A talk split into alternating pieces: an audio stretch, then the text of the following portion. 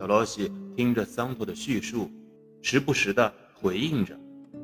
突然像是做乏了，他换了一个姿势，报以微笑。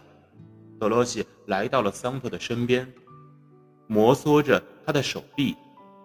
这是德罗西一个非常古怪的动作。当他抚摸你的手臂时，仅仅是抚摸而已，而其他的女孩也许包含着什么意义，而对德罗西来说却并不。对于他。这没有任何意义。而此时的桑托咧嘴一笑，同时邀请德罗西一起去看歌剧，而德罗西却并没有立刻的回应他。而此时的桑托法斯托声调似乎有些变了，他把手搭在德罗西的肩膀上。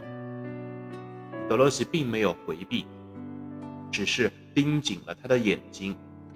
而此时的桑托，带着略微紧张的声调，对他说着：“我爱你，多罗西，我希望你能答应嫁给我。”桑托的手仍然搭在他的肩上，而多罗西听到这话，愣了一下，又哈哈的大笑了起来，而他的眼睛仍然盯着桑托法斯托的眼睛，似乎在玩笑。却又正式的回答着桑托：“你太可笑了，我不可能嫁给你，这怎么可能呢？